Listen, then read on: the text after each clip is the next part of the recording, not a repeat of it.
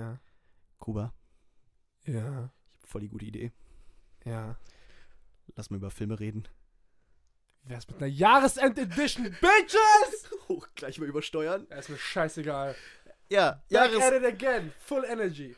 Jahresend-Edition. Wir reden über 2017, über unsere Lieblingsfilme. Ja. Oder überhaupt, was wir gesehen haben, weil ich habe fast keine Filme gesehen, wie wir festgestellt haben. Ja, ich, ich habe ein bisschen was gesehen, aber äh, eine Stunde Material für euch, unsere zwei Fans, die wir zwingen, das anzuhören. Buttern wir jetzt noch raus. Fang einfach mal an. Was hast du so gesehen? Was war, was stand für dich hinaus? Du hast eine kleine Liste gemacht. Ich sag dann einfach, hm, habe ich gesehen oder hm, habe ich nicht gesehen. Also ich weiß nicht, ob ich eine kleine Liste habe, aber ich, ähm, ich habe eine ungefähre äh, Liste von Titeln, von denen ich weiß, dass das Filme sind, ähm, die richtig gut waren dieses Jahr. Ähm, und vielleicht äh, so Honorable Mentions, so irgendwie nicht ganz Top-Liste, aber war auf jeden Fall gutes äh, Körper und Seele. War ein ungarischer Film, hat 2016, glaube ich, hat ein bisschen früher in Berlinale gewonnen. Gib mir einen Pitch ohne, ohne zu spoilern, weil ich habe den nicht gesehen. Vielleicht haben. Okay, ähm, ein äh, Manager von einer äh, Schlachterei in Ungarn und eine neue Arbeiterin dort ähm, spüren eine seltsame Anziehung zwischeneinander und merken mit der Zeit, dass sie in Träumen, in denen sie beide Hirsche sind, miteinander kommunizieren können und deswegen eine besondere Art von Verbindung haben. Und daraus entwickelt sich eine süße kleine ähm, elegische äh, Geschichte darüber, was es heißt, äh, zu lernen, wie man liebt, Tobi. Das klingt super uninteressant und ich Es weiß, ist, warum ich den es Film ist, nicht es gesehen ist habe. ein, äh, schöner Film. Es ist ein Film mit seinem eigenen Rhythmus und ähm, äh, manchmal auch echt hart. Also das ist, das ist ein Schlachthaus und du siehst da einiges. Ähm, Wer, wurden da, äh, kommt da am Ende denn dieser Disclaimer, in, in diesem Film wurden keine Tiere äh, verletzt oder wurden da wirklich ähm, Tiere also du, geschlachtet? du, du, ähm, du siehst nicht wie ein lebendiges Tier. Ich glaube, du siehst, wie Kühe eingetrieben werden. Also ich glaube, die haben das Footage separat dokumentarisch gemacht. Du siehst, wie äh, Kühe reingeladen werden. Und du siehst einmal, wie eine schon bereits Tote verarbeitet wird. Also ich glaube nicht, dass extra irgendjemand, irgendein Tier dafür geschlachtet ist. Ich glaube, die sind nur mit einer Kamera in einen echten Schlachthof gegangen. Okay. Also ich, das ist äh, moralisch nicht unbedingt problematisch, ihn anzugucken. Aber das ist vielleicht eine Warnung für die von euch, die jetzt äh, das ganz interessant finden. Ähm, eine Warnung, also äh, es gibt ein, zwei Szenen, ähm, die relativ hart sind. Ich war da dort, ich habe den äh, mit äh, zwei Bekannten geguckt und einer ist nach zehn Minuten rausgegangen und ist nicht mehr wiedergekommen. Nach Hause gegangen, hat euch da Ja. richtig im Stich gelassen. Nee, der Okay. war nicht, der war nicht, der war einfach, der, dem ging es eh nicht so gut an den Tag und dann kam Okay, also ist ein bisschen härter der Film, nicht so, weil du, es du, ein, du zwei Szenen, ein, zwei Szenen. Ansonsten ist es eigentlich ein sehr, ein sehr quasi kleine, ähm, in sich geschlossene Geschichte. Das ist alles ein bisschen so, ist ja romantisch. ähm, nee, nicht auf eine schnulzige Hollywood-Art und Weise, aber es ist ein, äh, ein schöner Liebesfilm, würde ich sagen. Und in dem Sinn ist es romantisch. Er ist äh, in der Art und Weise, wie er die Menschen darstellt, würde ich sagen, realistisch und ähm, es ist halt, es ist halt nicht kein Pathos. Die Emotionalität wirkt nie übergesteigert. Also es ist, ähm, es ist eine sehr echte Geschichte über diese Beziehung, die sich zwischen denen entwickelt, die Ist manchmal nach mit seinem wahren- sehr po poetischen Anspruch auch äh, in so eine eigene Traumlogik einfällt und dann ein bisschen manchmal so ein bisschen Ah, okay. träumisch. Also es gibt da auch einen leichten, ähm, leichte Elemente des Übernatürlichen, weil die kommunizieren im Träumen miteinander. Okay. manchmal. Ist aber nicht nach irgendwie Vorbild von einer wahren Liebesgeschichte. Zwei Menschen treffen sich in einer Schlachterei. Nein, nein, das ist. Äh, Fiktional. nee, das, das, das ist mir eigentlich auch immer egal. Also, Okay. based on a true story, ja oder nein, ist scheißegal. Also, das ist ein Film, der vielleicht nicht in den Top-Filmen dieses Jahres ist, aber ich habe ihn gesehen, er hat mir gefallen und ich glaube, das ist ein Film, den man ganz gut empfehlen kann. Jetzt zu den Filmen, die ich richtig geil fand dieses Jahr. Hau mal einen raus und dann vielleicht einen, den ich auch gesehen habe, dass wir ein bisschen Dialog haben und du nicht hier so Monologe Ja, hältst. okay, ich, äh, du, wir, wir haben schon gerade drüber gesprochen. Äh, einer natürlich ähm, wirklich tollen Film dieses Jahr. Ich weiß nicht, ob der vielleicht nicht schon sogar. Nee, das ist dieses Jahr. Get Out war. Get Jahr. Out. Get Out war ein. Hast du im Original geguckt? Film. Äh, auf Englisch. Ja, natürlich. Äh, Fand ich ziemlich fantastisch. Ich muss sagen, ich hasse Horrorfilme. Nicht aus dem Grund, weil sie gruselig sind, sondern weil sie ziemlich langweilig sind. Also ich gucke eigentlich gerne gute Horrorfilme. Ich weiß nicht, ob ich den so plain in Horror einordnen würde. Ich fand den ein bisschen schwer einzuordnen. ja, aber es, es ist auf jeden Fall ein Horrorfilm mit einem starken Comedy-Element. Ähm, und ich würde sagen, das ist eigentlich für ein. Äh, äh, ein, ein Film, der auch sehr in solchen Feuilletons oder in solchen Kulturdingsen äh, wirklich äh, gute Kritiken bekommen hat, ist es ein Film mit wirklich äh, großen Mainstream-Appeal. Also ich muss sagen, mir hat der wunderbar gefallen. Ich mochte, dass der eine gewisse so Transition hatte. Du, wollen wir eigentlich nochmal hier vielleicht einen kurzen Pitch geben, vielleicht, weil das ist vielleicht, äh, im, eventuell ist das. Okay, das, machen Die wir. meisten Leute haben wahrscheinlich Okay, von Get ich- Out gehört, ich aber fang- das ist vielleicht jetzt auch eine Empfehlungsliste Okay, für ein paar Empfehlungsliste. Filme Ich fange ich fang einfach mal an. Get Out startet als.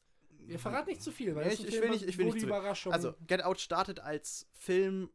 Schwarzer junger Mann hat eine weiße Freundin und fährt zu der Familie.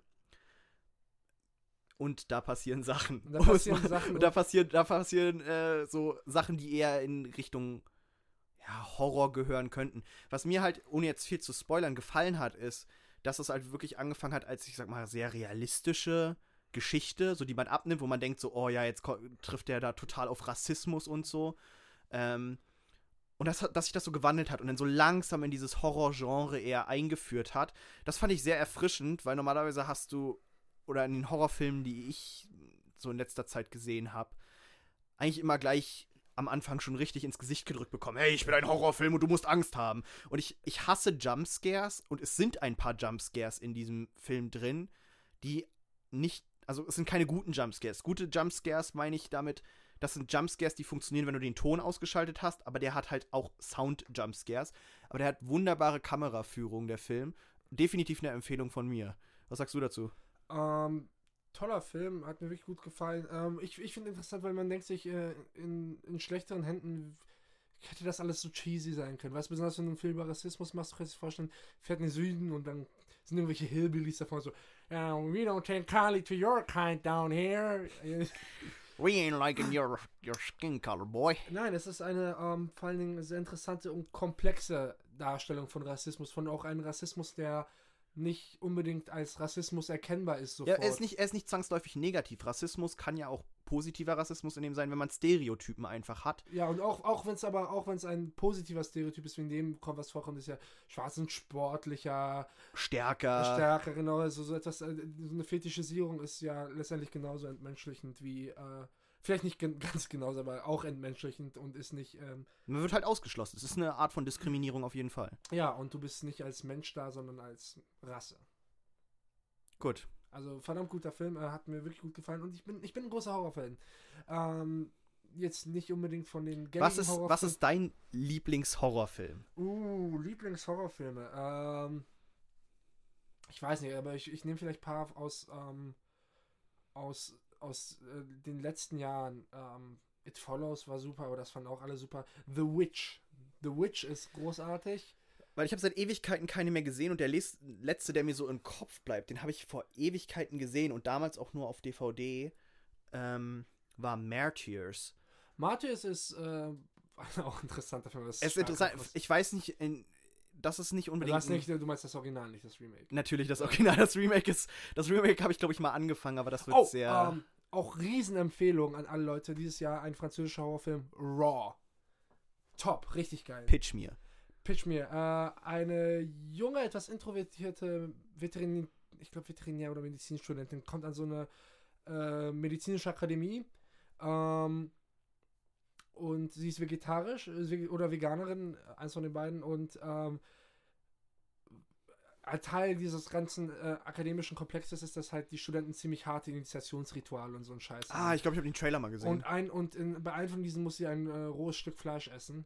Äh, und äh, danach äh, ja, okay. hat sie langsam Bluthunger. Uh, okay. Und es ist es, Klingt es, es, es hört sich cheesy an, aber es ist äh, äh, unter unter diesen ja, ähm, Gehen wir mal kurz off-track. Ähm, man sieht ja. es ist eine wundervolle man- Coming-of-Age-Geschichte, toll gefilmt, äh, wundervolle Farbkontraste, also farblich ein sehr interessanter Film. Äh, Debütfilm, Julia Decournau, aufpassen, Talent. Was ich halt meine mit Off-Track ist, wir können uns kurz über Trailer unterhalten. Oh. Von, von Trailern, Falls, falls Sie es noch nicht bemerkt haben, dieser Jahresrückblick wird sehr loose, ja, off the cuff. immer runter, Wir einfach nur ein Gespräch. Wir sind auch nur zu zweit, Tobi und Kuba hier. Äh, Richtig. ja. Ah, haben wir am Anfang gesagt. Ja, Jakob ist immer noch verhindert. ja, immer noch busy der Boy. Busy, busy am Wir Boy. vermissen ihn so toll. Äh, Jetzt werden unsere Gespräche natürlich um einiges niveauloser, aber Niveau-Limbo macht auch ab und zu Spaß. Gut, nee, was ich meinte mit Off-Track und über Trailer reden. Ich finde, Trailer haben sich in den letzten Jahren verändert und es gibt wenig gute Trailer. Vor allen Dingen, wenn man jetzt so, um mal gleich zu haten, an die Marvel-Filme denkt, sagt mir ein Trailer im Endeffekt komplett, was ich von dem Film zu erwarten habe Ja. und, und was es geht. Und ich muss sagen, bei dem, bei dem Film, den du gerade angesprochen hattest, Raw, das war einer der Trailer, die mir Lust auf den Film gemacht haben. Und mittlerweile gehe ich zum Teil zu spät ins Kino, um mir keine Trailer angucken zu müssen. Und wenn mich dann ein Film interessiert, dann gehe ich da rein, ohne irgendwas zu wissen. Weil ich, ich kann das echt nicht leiden. Äh, entweder warte ich auf irgendwelche Szenen, die im, im Trailer verwendet wurden, die dann irgendwie einfach nur im Bonusmaterial eigentlich drin sind und nie kommen. Und man denkt so, oh, wie, wie passt die Szene da rein? Und dann kommt sie nie, was halt irgendwie eine Enttäuschung ist. Oder man weiß halt einfach schon, in welche Richtung die Story geht, weil man bestimmte Szenen schon kennt. Hm. Ja, ich verstehe das total. Ähm, auch noch ein Pick für dieses äh, Jahr, der einen wundervollen Trailer hatte, kann ich sagen, ist äh, von Park Chan-wook, die Taschendiebin. Das Kenn ich ist auch ein nicht. südkoreanischer Regisseur, aber nein, aber das ist ein wundervollen Trailer, in dem, glaube ich, zwei Dialoge jetzt nur vorkommen. Der Rest sind halt nur Visuals und Musik dazu, die dir quasi so eine Idee geben von der Ja, aber sowas finde ich zum Beispiel total. Atmosphäre oder von den Ton, aber Das ist total geil, weil du, du kriegst die Atmosphäre vom, vom Film irgendwo mit oder der hat eine gewisse Atmosphäre. Das ist auch wieder, was einen guten vom schlechten Trailer unterscheidet. Äh, ganz stark bei, wieder um an Marvel-Filmen zu haten, weil das unsere Lieblingsbeschäftigung ist. ist es, ist es das? Du Ich mag das, ich mag das. Okay. Äh, Scheiß Kapitalisten. Disney! Ah, Triggert. Nie, schon wieder Disney. Äh, komm Immer, nie los. jedes Mal Disney kommen wir nie Wir hätten los. nicht damit anfangen sollen. Das wird jetzt unser. Äh, Unser Hate-Podcast. ja. Ähm, Guardians of the Galaxy ist so ein ganz, beide Filme, ein ganz starkes Beispiel, wo einfach Ich nur mochte Sound, beide. ich habe nur einen gesehen und fand den ziemlich langweilig, ähm, weil im Endeffekt lebte dieser Film nur vom Soundtrack. Und es wird einfach nur, oh, wir haben viel Geld. Ein anderes Beispiel dafür war Suicide Squad. Oh, Wir stecken Ah. einfach viel Geld in den Soundtrack und die Leute haben den Wiedererkennungswert. Oh, geil, nicht Oldschool vergessen, Musik. Suicide Squad hat einen Oscar bekommen. Hat es? Ja. In was? Make-up. No shit. Yes. Oscar-prämierter Film. Suicide Squad. Wie? Die haben einen Oscar bekommen. Ist der nicht total gebombt? ja, aber der hat einen Oscar bekommen. Für ähm, ist Ich Kostüm. dachte, das wäre so voll kapitalistisch, dass die die Filme einfach die Bomben überhaupt nicht reinnehmen. du weißt ja nicht, ob die nicht ein bisschen Budget in die Academy gesteckt haben. Verschwörungstheorie. du, du, du, Illuminaten. Oh, okay, warte, off track. Äh, wir, wir, wir labern heute einfach ein bisschen darauf los. Ähm, wa- was jetzt denn passiert ist, ich bin mit dem Zug wieder zurück nach Berlin gefahren, weil ich Weihnachten bei Verwandten war. In Polen. Ja, in po ja, das musst du denen noch nicht sagen. Jetzt, jetzt, jetzt, nehmen die jetzt- mein, jetzt, jetzt, jetzt wird meine Meinung immer runtergespielt hier. Nein, ähm, ich war im Zug und äh, da saß ein älterer deutscher Herr und eine ältere polnische Dame und die hat was gelesen und hat die gefragt, was liest du da? Und sie so, Kannten die sich? nein. Uh, Aber nee, das war ganz, war, Okay. war angenehm, war nicht, war, war nicht. auf welcher Sprache? Es war noch nicht. Deutsch. Die haben auf Deutsch gesprochen, die konnten mal Deutsch.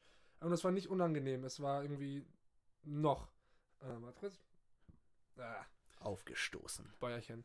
ähm, und der hat die gefragt, was, was, äh, was lesen Sie da? Und sie so, hat angefangen, ja, das ist irgendwie, das war irgendwie so ein Scientology-Shit, irgendwie Energie im Dia- nächsten Leben. Dia Dianetik. ja, ja, genau. Absolute Empfehlung von, äh, für Literatur von L. Ron Hubbard. Oh, super. Außerdem, Super geil. Wirklich, das hilft dir im Leben. Äh, wenn du Geldprobleme hast, danach hast du keine mehr, weil Ja. du kein Geld mehr hast. Ja, Battlefield Earth, John Travolta, Forrest Whitaker. Toller Film. Toller Film. Also äh, nochmal eine ganz dringende Schauempfehlung für Battlefield Earth. Okay, zurück zu deiner It's your Geschichte. friendly bartender. Okay, sorry, ich muss hier äh, ohne Sinn Zitate rumschreien. Ähm, genau. Und die hat eben so einen Scheiß gelesen. Dann hat er erst so richtig drauf angegangen. So, ja, weiß ich auch, nächstes Leben, Energien, hast du angefangen von, davon zu sprechen, dass er Geister gesehen hat. Und dann ist er auf den Frei, Freimaurer-Train gejumpt.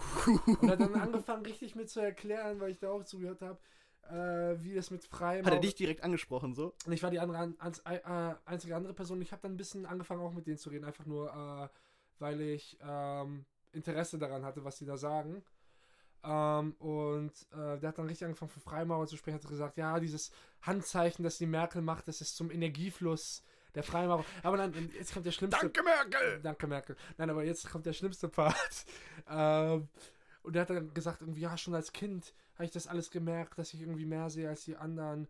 Äh, ich habe auch Geister gesehen, hat er gesagt. Humble Brag. Ja, ja, und dann hat er aber auch schon gesagt, so etwas wie, ja, diese spirituelle Energie, das hat sehr oft was mit Sex zu tun.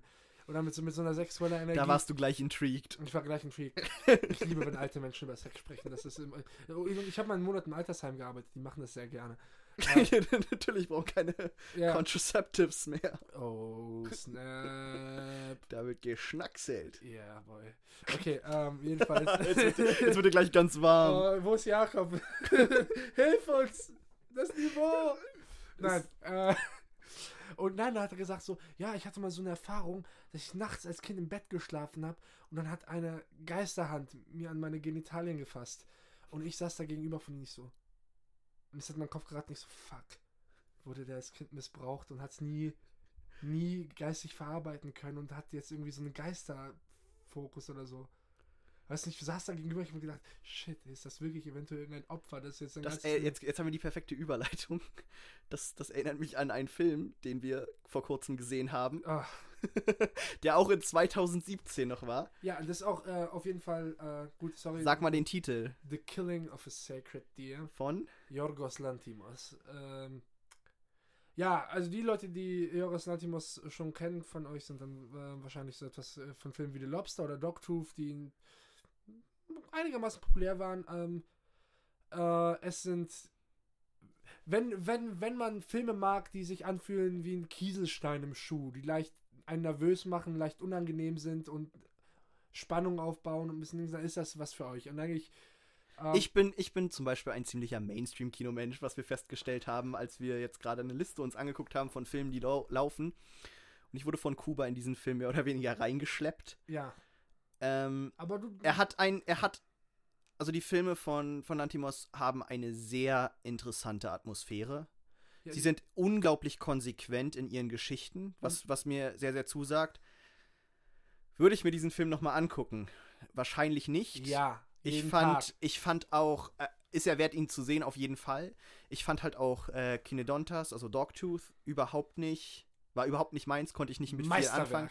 Kuba liebt 9 diesen out Film. of 10. Love it. Love it. ja, ist, ist nicht unbedingt meins, aber definitiv mal wert anzuschauen. Ähm, hat sehr bizarre Dialoge. Äh, wirken alle sehr emotionslos, extrem ausformuliert, aber definitiv eine andere Art Filme zu machen und wie würdest du es noch beschreiben? Ja, ähm, das sind äh, Filme, die eine sehr morbide Atmosphäre erzeugen. Also wenn man ein äh, Fan von sehr, sehr schwarzen Humor ist, äh, kann man hingehen. Das ist nicht, das ist keine Komödie, aber es gibt manchmal leichte. es gibt lustige Momente, bei denen ich mir nicht sicher bin, ob sie die lustig gemeint sein die sollen. sind lustig gemeint. Also äh, es gibt auch Der Lobster ist wahrscheinlich der Film von ihm, der am meisten Richtung Comedy geht und äh, ist auch eigentlich mein Liebling von seinen Filmen. Also auch eine Empfehlung daran. Aber ähm, Wollen wir kurz erklären, äh, warum das eine Überleitung von deiner Geschichte war mit dem armen Mann, der vielleicht missbraucht wurde als Kind? Es gibt eine Szene in dem Film, ohne jetzt groß zu spoilern, in dem auch eine ähnliche Geschichte erzählt wird. Ein bisschen, ja. Äh, aber das gehört gar nicht zur Hauptgeschichte. Die Hauptgeschichte ist eigentlich, ähm, Colin Farrell ist ein äh, Herzchirurg und ähm, Verheiratet mit Nicole Kidman. genau verheiratet mit einer Familie und ähm, er hat eine, äh, er trifft sich öfters mit einem jungen, äh, mit einem jungen Mann vom Alter 16 so ungefähr, glaube ich, war der im Film. Ähm, und trifft sich immer mit denen und äh, irgendetwas in äh, deren Vergangenheit scheint sie zu verbinden und äh, äh, das ist nicht unbedingt etwas Schönes und ähm, ich möchte eigentlich nicht viel, viel mehr darüber sagen, weil wir Aber absolute Empfehlung angucken. ja, angucken, ähm, weil es vor allen Dingen, ähm, wir eventuell, ähm, wir müssen mal gucken eigentlich, weil es, wir haben den eigentlich heute erst gesehen und das ist eigentlich ein Film, den man müssen sacken lassen muss, bis man darüber redet. Gibt's bestimmt noch eine ganze Episode drüber, wenn es wir, wenn wir Jakob dafür begeistern können. äh, haben wir eventuell noch eine ganze Folge darüber. Ähm, aber ja, ich möchte eigentlich nicht von viel über den Film verraten, weil ähm, Lantimos Filme funktionieren nicht wie andere. Wir treffen einen Charakter am Anfang und lernen ihn kennen und ähm, dann folgen wir in der Geschichte, sondern man wird da ein bisschen ins kalte Wasser anfangs reingeworfen. Äh, und es existieren einfach bestimmte Charakterkonstellationen und nicht alle Dinge werden zu Ende erklärt, aber es gibt bestimmte Dynamiken, die etwas äh, beunruhigend sind und die ähm, eine Art Spannung aufbauen. Also wenn ihr gerne einen Film guckt, wo ihr währenddessen immer ein bisschen mitdenkt, was passiert und gerne rumrätselt und eine ein bisschen rätselhafte und verstörende Atmosphäre erzeugt, die aber etwas unglaublich Hypnotisches hat. Ähm, wenn ihr also Fans von so ein bisschen kaltblütigen und klinischen Psychothriller, Horror in die Richtung. Ich würde auf, auf jeden Fall sagen, in die Kategorie Thriller. Ja. Ähm, hingeht. Also, kurz gesagt, wenn jemand von euch ein riesen Haneke-Fan ist und jeden Tag Cachet oder Funny Games oder sowas guckt, dann äh, dringend angucken. Äh, Funny Games war der österreichische Film, ne? ja, Haneke. Habe ich nicht zu Ende geguckt, aber der war auch super interessant. Ja. Also, wie gesagt, wenn, wenn ihr perverse, sadistische Schweine seid, werdet ihr es lieben. So wie Kuba. Yes. Er äh, steht dazu. Was ja. hast du als nächstes auf der Liste? ähm, War, Mein- nur, nur eine Frage, war Dunkirk in diesem Jahr oder war das letztes oh Jahr? ja, Dunkirk war dieses Jahr. Da, da war der gleiche Schauspieler dabei, der Junge. Ja, ähm, irgendwie Brandon Keegan oder Ja. so heißt der. Ähm, in dem Film, er ist großartig in Killing of a Sacred Deer. Er Ja, ist, er, definitiv. Er, er ähm, Mir hatte in Dunkirk gar nicht gefallen, fand ich eine der schlechtesten Performances in Ja? dem Film. Ähm, weiß nicht, ich fand den okay da.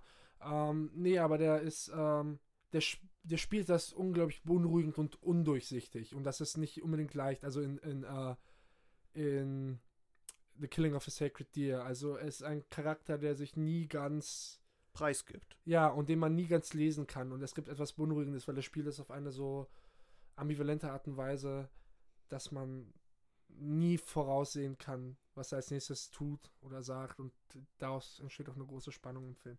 Ja, wie fandest du Dunkirk? Dunkirk. Dunkirk habe ich mir so ziemlich gar nichts angeguckt. Ich glaube, ich habe den in einem Trailer gesehen, als ich Wolverine, also den Logan-Film gesehen habe. Äh, auch ein guter Film. Ja, können wir gleich nochmal drüber reden, Okay. aber erstmal Dunkirk. Ähm, Dunkirk, Christopher Nolan, richtig? Ja. Äh, Absolute Meisterleistung, kurz ein kleiner Pitch, diesmal von mir, da habe ich auch einen Redeanteil. Meisterleistung. Äh, Wir sind hier auch gerade in so einer äh, beschissen prätentiösen Feu- Feuilletonsprache. ja, gut, sagen wir es mal normal, Dunkirk. Äh, Kriegsfilm natürlich über Dunkirchen, die Deutschen stehen vor der Stadt, kein Panzer bewegt sich wirklich und es stehen sehr viele, was waren es, 30.000? Nee, noch mehr. Ja, gut, die- Es stehen, Zahl. es stehen unglaublich viele britische und französische Soldaten an der Küste, wirklich am Strand und wissen nicht, wohin sie sollen, sind quasi ins Meer getrieben und warten quasi darauf, dass sie entweder weg können von da oder darauf, dass sie abgeschossen werden. Und dieser Film, also warum ich ihn Meisterleistung nenne, äh, war für mich auf jeden Fall einfach auch, wie er geschossen war, also wie dieser, ja, wie, wie sagt man das, Gedreht. gedreht, die Drehart, die Kamerabewegung. Wir sehen äh, nie wirklich deutsche Soldaten. Wir sehen, glaube ich, zweimal einen Flieger, einen deutschen, und am Ende einmal kurz irgendwie Stiefel oder so. Wir sehen keine Gesichter und der Film war laut. Ich bin, ich bin normalerweise ein Mensch, der nicht unbedingt lautes Kino mag. Außerdem war es auch ein, einer äh, von, ein, endlich mal wieder ein interessanter Hans Zimmer Score.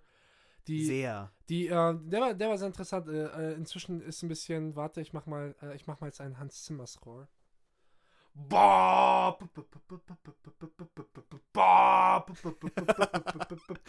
Ba- Ja, das trifft aber ganz gut. Und ein paar Filme lang äh, war das okay, aber äh, äh, Es, es war immer sehr Attention-Grabbing, also immer sehr, sehr auf Aufmerksamkeit. Es war so dieses, oh, Signal sei aufmerksam, irgendwas passiert. Ba- Und dieses d- äh, Dunkirk funktioniert halt damit, dass er unglaublich laute Schüsse hat, wir einfach nur Kugeln einschlagen sehen, sehr wenig Musik. Es ist doch ein Film, der, der hat eigentlich nicht viel Story. Es, ist, es geht mehr, also. Es geht mehr um die persönlichen Beziehungen der Leute. Man, Und einfach was passiert. Es ist einfach wirklich so, äh, in einem bestimmten Sinne ist es ein Actionfilm. Nicht, weil das super viel Action ist, sondern weil es wirklich, der ganze Film ist nur Action. Es ist nur Dinge, die passieren. Und Charaktere, die nur mit Situationen was hat konfrontiert dir werden. am besten gefallen am Film? Wenn du eine Sache sagen müsstest, die dir so richtig gut gefallen hat und Ah. eine Sache, die, dich, die dir missfallen hat. Mm, Also ich, ich muss auch sowieso, ein Meisterwerk wäre für mich, glaube ich, ein bisschen stark, aber für Dunkirk. Ich fand, es war ein guter Film. Ich war nicht so begeistert. Ich habe generell, ich ähm, mag Christopher Nolan. Ich halte ihn für ein bisschen überbewertet. Ja, ich, ich, ich würde nicht sagen, dass ich unbedingt ein Christopher Nolan-Fan bin, Ich- aber von dem, was ich von Christopher Nolan gesehen habe, war dieser Film sehr fantastisch und wahrscheinlich der beste, den ich von ihm gesehen habe. Der beste Christopher Nolan-Film ist Memento. Absolut nicht. Ist wahrscheinlich einer, den ich als schlechtesten bewerten würde. Jetzt kommt wieder. Ja, los, los, sag es. Was? Ja, du, bist, du bist ein Normie. Normie! Declare war on the Normie! Nein. ja, ich kann, ich kann, ich konnte mit Memento nichts anfangen. Ich fand den äh, super langweilig zu gucken, bisschen vorhersehbar und einfach.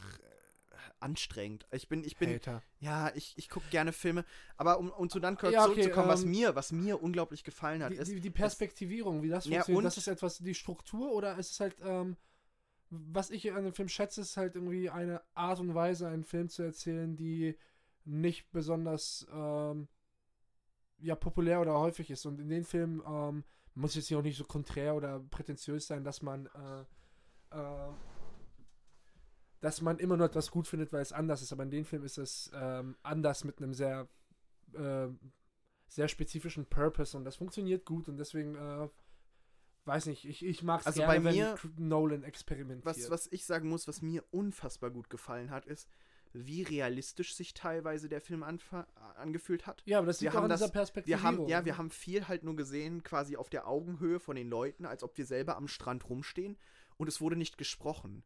Dieser Film hat unglaublich wenige Dialoge in vielen Szenen, wo einfach nur Stille ist. Die Leute sprechen nicht miteinander. Es werden keine so, ja, in, wie in Killing of a Sacred Deer sind das sehr erzwungene, natürlich gewollte, aber sehr erzwungene Dialoge, die nicht realistisch anfühlen. Aber in, in Dunkirk wird nicht gesprochen oder nicht unnötig gesprochen. Da wird nicht irgendwie versucht, über den Dialog irgendwas zu, zu erklären, sondern es gibt natürliche Gespräche, so, äh, wo kommst du her, so eine Sachen.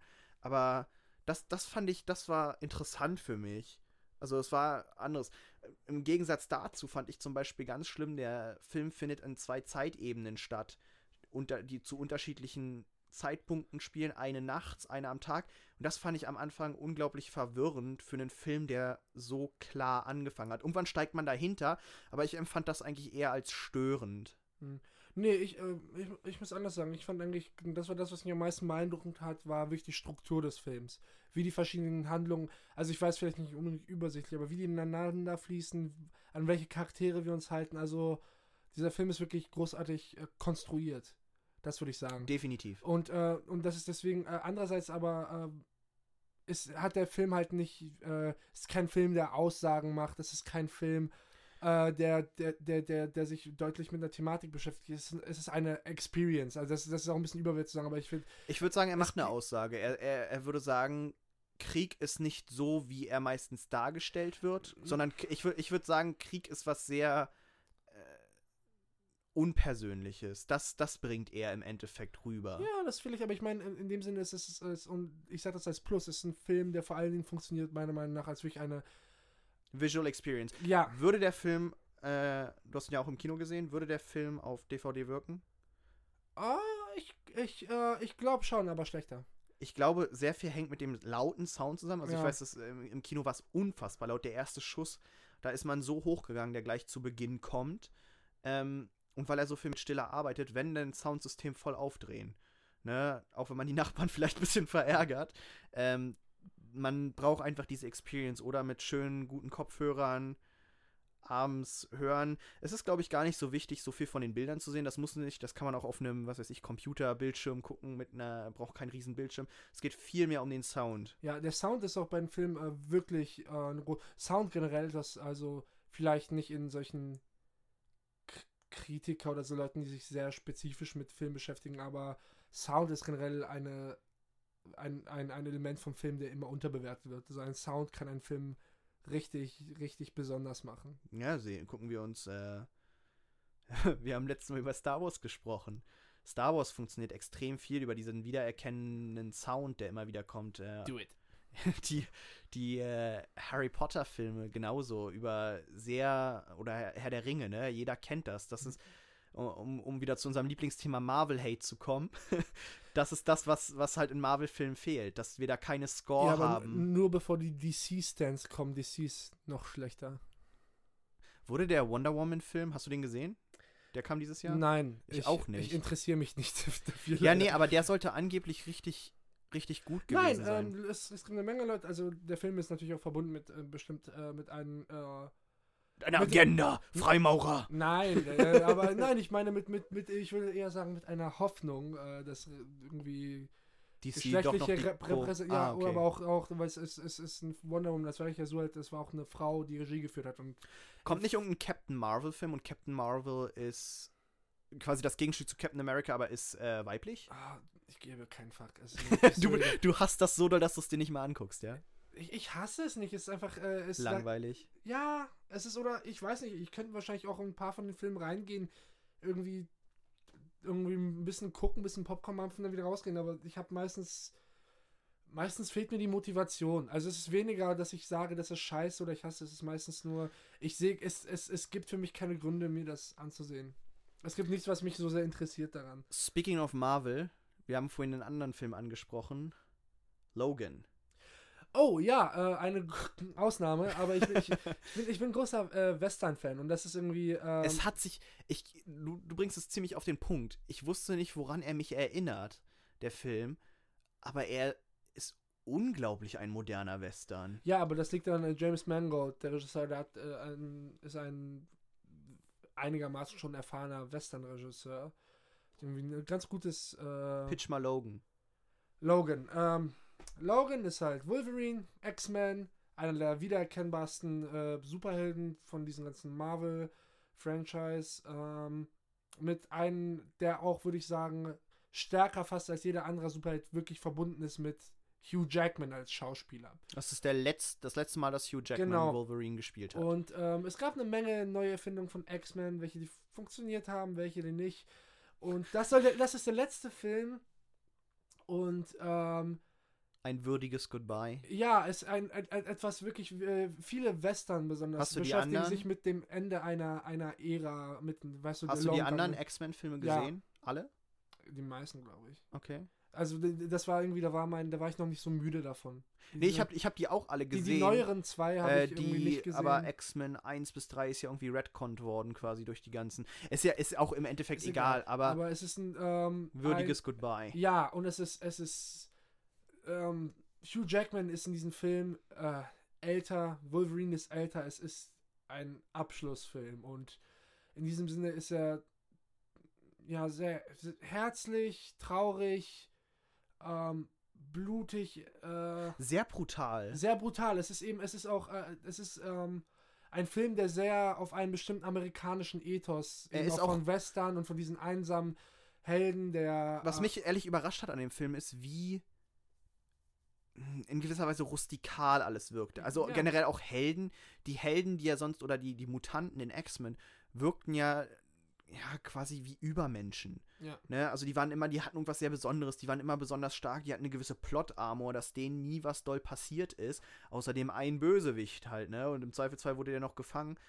Und damit brechen die. ja. Also Es- die, die, die Mutanten, es gibt es- kaum noch die- Mutanten diese in der Helden, Welt. Diese Helden sind auch dargestellt in einer sehr großer Zerbrechlichkeit. Und es ist ein Film, der, der sich sehr intim anfühlt. Auf einer es bestimmten ist halt Ebene. ein sehr, sehr auch Film. Also- Unglaublich interessanter Ton einfach. Ja, und es ist äh, interessant, weil diese ganzen Superheldenfilme, also. Äh, Er ist nicht müssen- flashy. müssen, müssen mit, ja genau, müssen mit irgendeinem Himmelslaser. Es gibt Action, die ist auch sehr gut, aber müssen mit irgendeinem Himmelslaser oder irgendeiner Weltexplosion oder mit so einem Weltenfresser-Scheiß. Und das ist ein Film, der zum großen Teil einfach nur Er funktioniert mit ein paar über, Leuten. er funktioniert auch über die Menschlichkeit. Also Ja. das ist das, was ich sagen würde, weil er hat sich, es hat sich halt nicht angefühlt. Es war nicht, er hat nicht die Welt gerettet. Nicht mal, nicht mal annähernd. Es ging überhaupt nicht um hohe Stakes in dem Sinne. Es Nein, ging, es war eine persönliche es war eine Geschichte. absolut persönliche Geschichte. Ja. Und ich glaube, wenn dann, ist das die Zukunft von, wenn Marvel sich überhaupt eine Zukunft erhoffen darf, sollte, müsste. Die, die Ähm, verdienen Millionen. Ja, klar, Milliarden. aber wir haben schon öfter darüber gesprochen, äh, privat, dass Marvel-Filme brauchen ein gewisses Publikum und dieses Publikum wie du ermüdet irgendwann dran. Ich gucke nicht mehr alle Marvel-Filme. Als die ersten Marvel-Filme rauskamen, war ich davon gehypt. Ja. Fand ich das toll, ne? Vor allem dieser Wiedererkennungswert. Und irgendwann wird man einfach müde davon. Irgendwann merkt man, wenn man einen gesehen hat, hat man quasi alle gesehen. Aber damit wir ihn auch nicht jetzt wieder äh, Über Marvel zu, herziehen. zu, nee, aber auch nicht zu prätentiös wirken. Es ist trotzdem immer noch ein Superheldenfilm. Es gibt Action, es wird rumgeballert, es gibt Autorennen. Nur die sind alle eingebettet in noch eine Geschichte, die auch so auf ihren eigenen Beinen steht. Absolute Empfehlung. Ähm, Von mir auch. überrascht, äh, überrascht von dem Film. Was hast du als nächstes auf deiner Liste? Ähm, äh, mit weiteren Filmempfehlungen Good Time Kenne ich gar nicht. mit Robert Pattinson.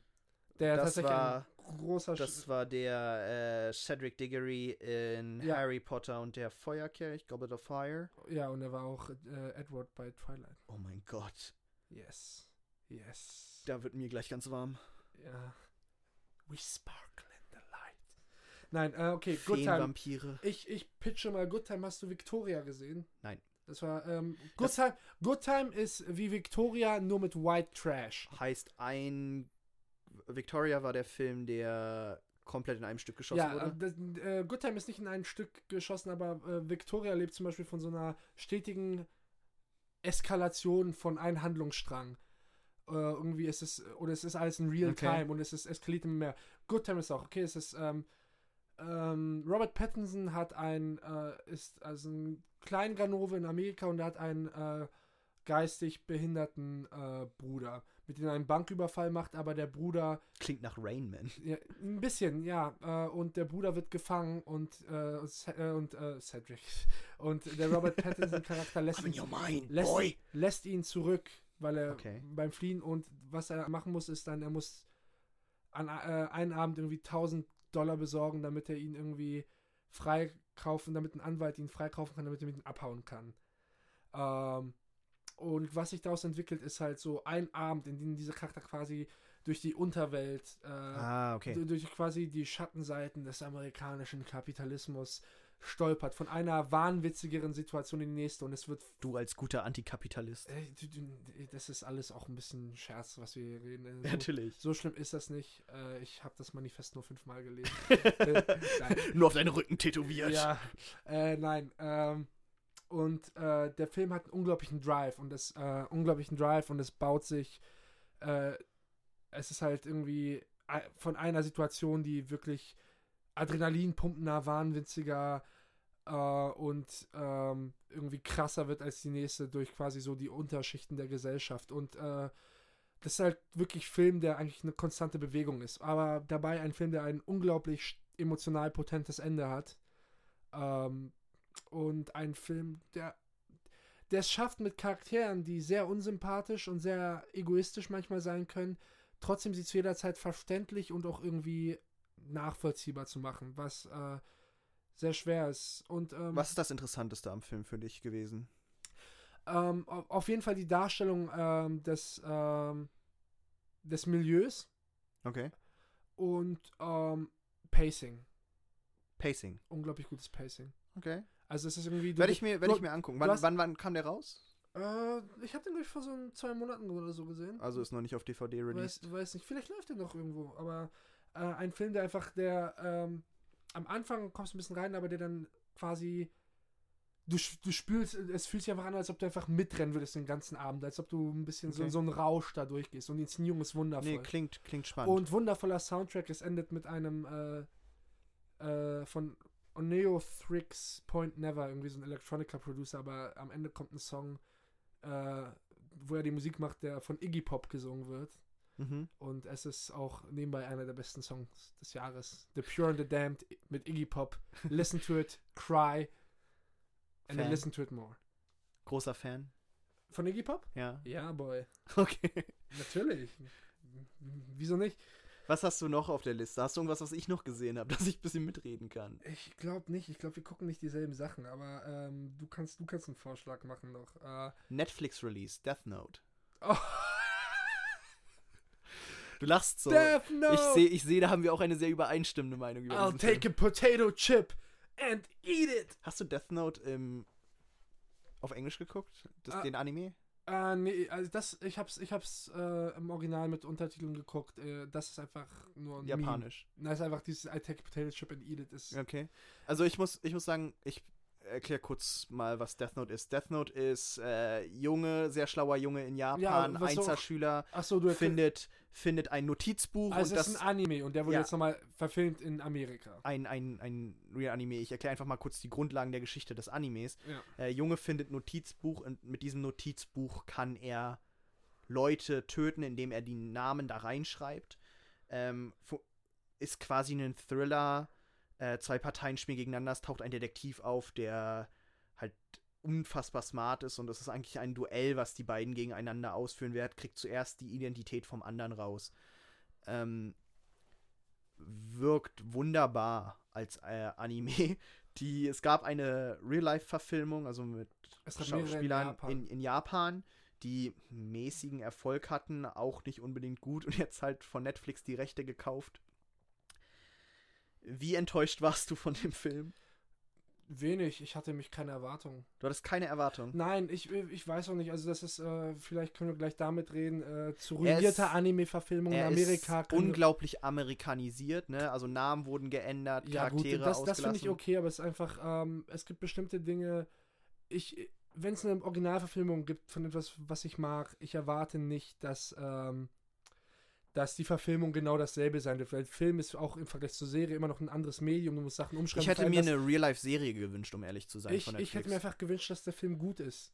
ich, äh, Ja, er, er, wirkt, er wirkt extrem banal. Ich finde auch dieser ganze, also es hat was. Ich würde einfach wünschen, dass ein Film, den ich gucke, interessante Charaktere, nachvollziehbare Handlung und Stakes Der hat. Anime hat was sehr hm, reinziehendes und fesselndes, weil, weil er so sehr sakrale Musik hat und das alles so geht um die Frage, was ist Gerechtigkeit? Ähm, äh, Ja, aber es ist auch ähm, ähm, Bestrafung. Und das, das finde ich, hatte man nicht. Man, man konnte einfach nicht nachvollziehen in, diesem, in dem Netflix-Release, ähm, was die Motivation der Charaktere waren. Und wenn das Motivation waren, waren das keine, dann waren das keine hochgestellten, sondern eher so, I wanna get in her pants. I wanna get the pussy, boy. so in etwa. aber- aber es ist wirklich, man muss sich vorstellen, ein Charakter, der irgendwie im Original so interessant ist, weil es quasi so wirklich so ein Übermensch ist, so beliebt, Er ist gut super aussehen. asexuell. Ja, äh, das schon. Aber nicht unbedingt, also äh, es, Leute finden ihn attraktiv, aber im Original ähm, ist er, er, ist, er ist beliebt, er, alle Leute wollen irgendwie in seiner aber Nähe sein. zwischenmenschliche Beziehungen sind Die faked er sehr, nichts. ja, die faked er sehr gut und hat sie, ähm, aber, sie benutzt sind ihm sie. egal. Es sind, ja, aber es ist ein interessantes Charakterporträt und was vor allen Dingen gut funktioniert bei Death Note als Serie ist, dass manche also als Anime. Ja, Mhm. dass einige ähm, Folgen einfach einen interessanten Setup haben für die Folge und einfach einen interessanten. Es gibt eine Folge, wo einfach die ganze Folge ein Gespräch zwischen äh, Light, also den Jungen, den Hauptcharakter, und einer äh, Frau eines verstorbenen Polizisten ist, die äh, versucht, äh, diesen ihn rauszufinden. Er versucht, ja, er ist rausfinden. Und äh, die ganze Folge ist nur, dass er versucht, ihren Namen rauszufinden, damit er sie ins Buch reinschreiben kann. Und die ganze Folge basiert halt eben auf diesen Mind Games, die sie gegeneinander spielen, weil sie weiß, dass sie sich nicht äh, ausgeben will und er weiß, dass er einen Namen bekommen muss und ähm, du hörst die ganze Zeit die inneren Monologe und es ist interessant, weil du bist dauernd mit dabei. Man, man ist, hat quasi eine allwissende Rolle, wenn man weiß, wie beide Charaktere denken. Genau denken und äh, du bist dabei, äh, du, du erlebst mit, wie die versuchen, sich gegen sich umzuspielen. Es ist furchtbar gut konstruiert und interessant gemacht und so, dass es auch überraschende Wendungen hat und dass du, wenn ein Charakter einen Einfall hat, der schlau ist, bist du so, oh ja, das macht total Sinn. Und ähm, das kannst du beim Film halt nicht ganz so machen, weil ein Film muss eine ganze Geschichte erzählen, kann nicht so fragmentiert sein wie eine Serie, dass es hier mal ein bisschen was versucht und hier mal. Das, das verstehe ich. Bei mir war das größte Problem halt, dass diese, dass die Grundlage nicht mehr da war. Ja. Es war halt eigentlich nur noch dieses Prinzip, da, da ist ein Buch, der Junge hat den gleichen Vornamen Er hat und das einfach- war's. Er hat einfach, ja, und äh, er hat eine edgy Freundin mit Hot Topic T-Shirts, die sagt, lass mal Leute umbringen und er so, äh, und sie so, äh, kannst du ficken. diese, diese ganze Motivation, die Welt zu einem besseren Ort zu machen mit diesem Buch. Er wollte das Buch ja was für was Gutes benutzen. Er wollte seine Vi- Vision von Gerechtigkeit durchsetzen. Das kommt einfach nicht rüber. ja, außerdem ist er nicht als Charakter so interessant, weil er, da ist er ein normaler Junge, im anderen ist er wirklich, ist er ein Soziopath. Ja, aber ein ho hochleistungsfähiger. Hochleistungsfähiger und hochbegabter, aber ja. Ähm, enttäuschender Film, ähm, eigentlich alles, was man hier gesagt hat, darüber mit alles, was gut funktioniert hat, insofern das scheiße war, Ghost in the Shell Verfilmung mit Scarlett Johansson, genauso wack, ich möchte nicht mehr drüber reden. Ähm, Gleich den nächsten ist auch ein nächsten, Anime, also- oder? äh, ja, es war ein, äh, ein äh, Anime-Film aus den 90er Jahren. Ähm, ein Film, über den ich reden möchte ähm, dieses Jahr, der einer der Filme ist, die mir konstant im Kopf geblieben ist und nicht, weil er gut ist. Ein Film, bei dem ich Dinge geliebt und Dinge absolut gehasst habe. Mother! Ausrufezeichen. Nur von gehört. Sehr abgeschreckt, mir das anzugucken. Ähm, mach's, weil es ist auf jeden Fall, äh, das, das Interessante ist, es ist ein Film, Das war dem- mit äh, Jennifer Lawrence. Es ist ein Film, ähm, bei dem ich ganz genau Leute verstehen kann, die sagen, das ist ein Scheißfilm. Ich bin halt, ich, ich bin ambivalente Gefühle. Es gibt Dinge, die mag ich und es gibt Filme, die sind äh, furchtbar, furchtbar, furchtbar scheiße. Ähm, aber ich würde jedem trotzdem empfehlen, sich anzugucken, weil es ein Film ist, äh, der, ähm, der eine Erfahrung bietet, die man sonst nicht macht, die ja auch frustrierend sein kann, aber es ist ein Film, den man einfach gesehen haben sollte, damit man mitreden kann, wenn Leute drüber reden, weil es interessant ist, weil es ähm, ja ein sehr gewagter Film ist. Aber im Grunde genommen ist es, das Problem mit Mother ist, dass er ähm, anfängt ein bisschen als leichter Psychothriller. Ein Poet wohnt mit, äh, Javier Bardem wohnt mit Jennifer Lawrence in einem kleinen Haus da und äh, sie sind sehr friedlich und leben da vor sich hin und plötzlich äh, erscheinen ungeladene Gäste dort, die sich dort wohl machen. Und Jennifer Lawrence weiß nicht, wer sie sind oder was sie da wollen, aber Javier Bardem freundet sich anscheinend gut mit denen an. Und von da aus merkt man, dass irgendwas nicht stimmt und es eskaliert immer mehr. Und ähm, die erste Hälfte funktioniert wirklich gut, weil sie rätselhaft ist. Sie lässt einen raten und man wartet die ganze Zeit auf so die Erklärung des Films und ähm, der ganze Film ist metaphorisch gemeint, was meistens per se nicht schlimm ist. Der Punkt ist, es gibt einen bestimmten Punkt, an dem die Metapher so offensichtlich ist und auch noch so das ist das, was mich, das ist das, was mich abschreckt. Das, das, ist, das ist die ganze erste Hälfte, die super gut gemacht ist. Ein handwerklich super guter Film.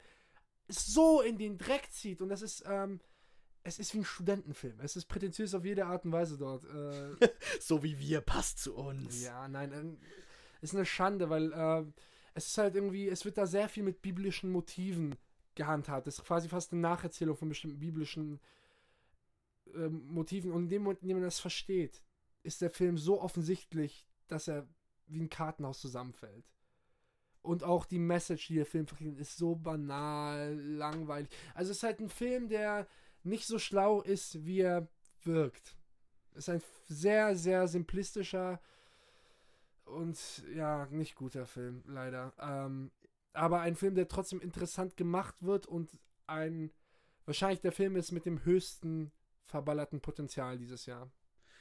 Sprechen wir über mehr verballertes Potenzial. Ich habe eigentlich nur noch zwei Filme wirklich geguckt dieses Jahr. Ich war sehr wenig im Kino. Äh, ja, natürlich auch. Film-Podcast machen. Na gut, da gucken wir auch. Step your game up, Bro. Ja, müssen wir öfter ins Kino gehen. Ja. Können wir gerne tun. Dann auch gerne mit Jakob. Falls du dir das jemals anhörst. Kuba ist sehr traurig und vermisst dich. Oh, I've been missing you. ja, ich habe ich, ich hab eigentlich nur noch Blockbuster-Kino geguckt, muss ich ehrlich sagen. Oh, ich habe noch ein paar geile Indie. Komm, kommen wir gleich zu, machen wir so abwechselnd, damit das Ganze richtig cool dynamisch wirkt. Okay. Ähm, ich habe Spider-Man Homecoming gesehen. ähm, ja, war witzig, kann man sich angucken, aber ziemlich so. Hat dein Spidey-Sense geklingelt? Ja, war ziemlich forgettable. So, wenn ich jetzt so drüber nachdenke, ist es beim Film kommt nicht viel rum, ist halt auch wieder nur Marvel Extended Universe, ne? Auch wenn wir es immer haten. du eigentlich die äh, alten Spider-Man-Filme? Mit Tobey Maguire? Ja. Habe ich nur zwei gesehen ich, von. Ich, ich, nee, ich nur liebe den sie, weil die sind so unglaublich cheesy. Äh, I love it. Es gibt, guckt, bitte, wenn ihr das gerade hört, guckt auf YouTube. Uh, Spider-Man 3 Dancing Scene. Ja, wo er die Straße langläuft und er hottet einfach so ab. Er, er fühlt sich so toll und die Leute gucken ihn einfach an so, als ob er komplett ja. verrückt wäre. Aber Tobey Maguire ist eigentlich super. Der, ist, äh, der, der wirkt wie so ein Loser in diesem Film und das passt super zu der Art von Geschichte und Charakter, die dabei steht. Aber was wundervoll ist, äh, ist, dass ein Kumpel von mir sendet mir ungefähr einmal pro Woche ein GIF mit Tobey Maguire an, wie er weint in einem Spider-Man-Film. und äh, es wird ein bisschen nervig, weil in manchen Filmen flennt der schon furchtbar viel rum. Ne? Also ich muss und sagen, auch, diese, diese Spider-Man-Version ist halt. Und Willem Dafoe. Also äh, ich sage euch, das war jetzt egal, ob, egal ob Willem Dafoe ein äh, Killerpriester ist, wie bei den Boondock Saints, oder ob ihm gerade mit einem Baumstoff die Eier zugehämmert werden, wie bei Antichrist von Lars von Trier, Willem Dafoe ist immer großartig. Ich muss eigentlich Übrigens sagen, Antichrist von Lars von Trier. Schauempfehlung. von Kuba. Wollt ihr schon immer mal sehen, wie Willem Dafoes Eier mit einem Baumstamm gehämmert werden? Das ist der Film. Your personality is showing. Yeah. ja, aber ähm, Spider-Man, ist es zwei Homecoming, Homecoming, nennen wir ihn Homecoming. Spider-Man Homecoming ähm, kann man sich angucken. Wahrscheinlich auch wieder einer der, ich sag mal, erträglicheren Marvel-Filme. Gut für einen Lacher zwischendurch. Es fühlt sich halt an wie, wie diese ganzen Marvel-Filme. Es spielt halt wieder zusammen auf einen großen auf einen großen Film, wo alle zusammengehören. Jeder Film ist eine Werbung für den nächsten Film. Das trifft's fantastisch. Und oh, look, it's Iron Man! oh, das ist Iron Aber Den kenne ich doch aus diese- einem anderen Film. diese, diese Szene gibt es halt wirklich ziemlich am Anfang, wo irgendjemand dasteht und in so einer ganz hohen Stimme so völlig erstaunt, oh look, it's Spider-Man! oh, kann ich denn ein Teil der Avengers sein? Hey, Samuel L. Jackson ist durchs Bild gelaufen. so in etwa. Ähm, ja, kann man sich angucken. Man verpasst halt nichts, wenn man den verpasst hat. Äh, Ja. Soll ich meinen letzten bringen und dann äh, ärgere ich dich bloß noch mit deinen Filmsachen und frag dich Whatever. aus? Ähm, mein letzter Film, den ich gesehen habe, ist wahrscheinlich auch der schlechteste, den ich im Kino gesehen habe bis jetzt. Fluch der Karibik. Uh, boy. Nummer 5. Immer noch äh, Johnny Depp bei schlechten Keith Richards Impression zuschauen. Äh, Das, das trifft es ziemlich gut. Also, Was ist bei mit Johnny dem Depp Film- eigentlich los? Ich kann mich erinnern, äh, der war mal cool. der, war, mal- der ist doch irgendwie voll verrückt geworden, oder? Hat er nicht seine Frau geschlagen und die hat ihn verlassen? Ja. Ah, ist ja nur ganz normal. Ja. Weißt du, was mich. Mädchen, also komm, Re- wenn du mit Johnny Depp verheiratet bist, dann musst du Bescheid. Real Talk. Ja. Wie kann der noch nicht bei diesem ganzen Weinstein-Effekt betroffen sein? Hat der nie jemanden unflätig angefasst? Schlägt der nur seine Frau? Was schon das. Was horrible ist Das- an sich, das ne? Das ist kann- grausam. Das kann doch mal, also ich meine, das muss ja viel, also es kann sein, dass er, äh, wenn er die Frau geschlagen hat, heißt es ja nicht, dass er der Typ ist von, dass er eine Frau so sexuell belästigt. Vielleicht ist er aggressiv in der Beziehung gewesen, aber das heißt nicht, dass er so, äh, aber das heißt nicht, dass er, ähm, dass er auch jemand ist, der auch auf so einer sexuellen Ebene übersträngig wird. Ja, gut, aber. Ist Also halt das eine bedingt ja schlimm. nicht unbedingt das andere. Nee, Nee, das ist nicht das eine Frage von den anderen, aber ich meine, ich, vielleicht hat er nichts gemacht. Also vielleicht ist er einfach ein Arschloch, der seine Frau schlägt, nicht ein Arschloch, der Frauen an den Arsch fest und Frauen schlägt. wow, gleich gestiegen in der Achtung, ne? Ja, n- nein, das wollte ich gar nicht damit sagen, aber es ist, ich weiß nicht.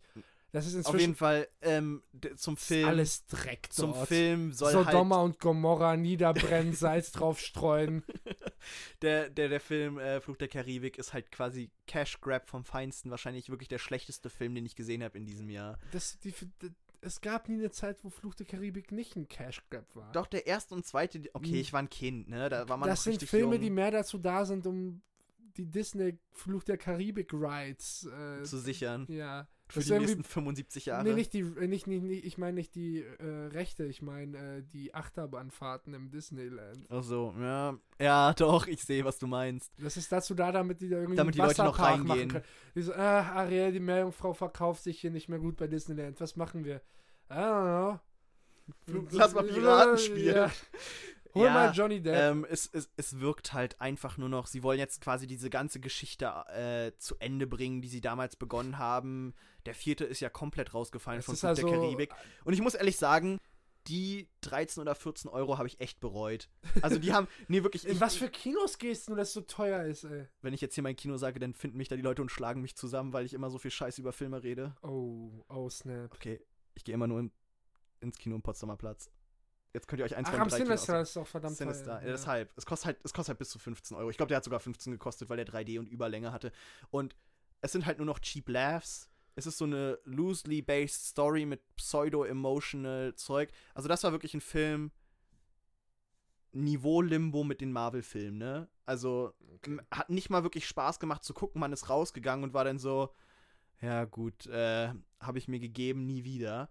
Und ehrlich gesagt, falls jemals noch einer kommen sollte von den Fluch der Karibik-Filmen, was ich absolut nicht hoffe, ich würde nicht reingehen. Ja, In welchem warst du in, warst du mal im Kino für einen von denen? ich war beim dritten, da war ich aber noch ein, ein bisschen jünger. Ja, du bist ja noch ganz frischer. Ja, unverbraucht. Und, unverbraucht und steht schon auf perverses, masochistisches Kino. Ja, ist auch das beste Kino. Ähm, ja, okay, vielleicht meine Filme sind Üb- durch. Überleitung. Ähm, ein Film, der dieses Jahr, glaube ich, ein bisschen wenig besprochen wurde, ähm, ein bisschen unterm Radar durchgegangen ist. Ähm, ich glaube, ist ein bisschen unterbewertet, hat mir gefallen. Äh, Die Verführten von Sofia Coppola. Ein Film mit Colin Farrell und Nicole Kidman. Schon wieder? Ja, genau.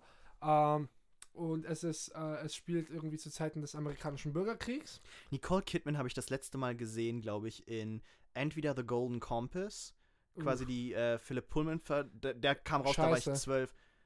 Die Bücher oder der Film? Äh, das erste Buch ist verdammt gut, danach werden sie schwächer, der Film ist scheiße. Der Film hatte ein unglaublich cooles Ambiente mit äh, Steampunk-Ästhetik. Hat mir ja, mega nein, gut das gefallen. ist, ähm, aber war scheiße als Film umgesetzt. funktioniert es aber nicht. Ja. Irgendwie der Look oder alles ist ganz cool, irgendwie der Cast ist auch ähm, relativ. Äh, Daniel Craig, Nicole Kidman. Ja, und äh, in Australia habe ich, glaube ich, Nicole Kidman sonst das letzte Mal gesehen. Uh, ich hasse Baz Luhrmann. Ich hasse Baz Luhrmann. Ich werde, äh, wir werden irgendwann eine Folge über Great Gatsby von Baz Luhrmann machen. Das ist nämlich eines der filmischen Verbrechen dieses Jahr. Welcher ist das? Ist das der mit Leo? Ja. Great Gatsby ist eine Verfilmung von F. Scott Fitzgerald. Ja, ich weiß. Ich habe so. das Buch gelesen, ich habe mehrere Aufsätze drüber geschrieben. Ja, ich habe gerade gedacht, ne, dass irgendwie, das musst du doch kennen. ja, Okay, ähm, fand ich gut den Film.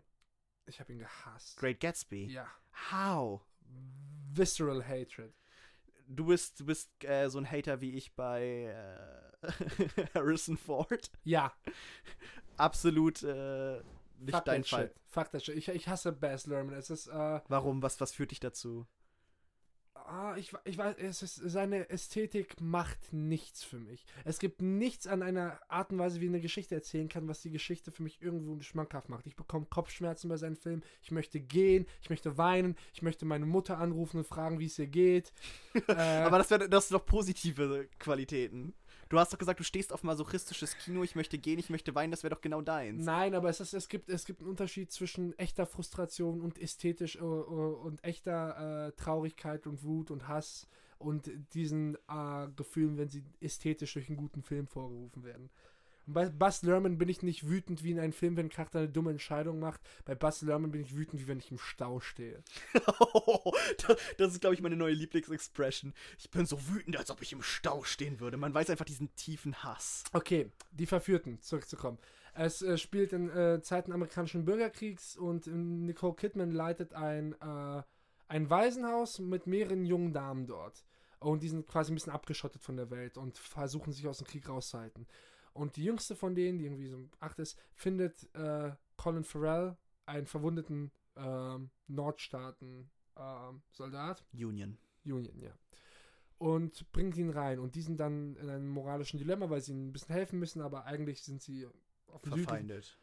Ja, nicht unbedingt. Sie sind ja halt unparteiisch dort den, in diesem Haus, aber sie möchten einfach kein. Äh, Die guten Unparteiischen. die, die, die, die, die, die, die möchten einfach keinen Teil vom Krieg haben, aber die möchten einfach keine Probleme haben, wenn sie ihn finden.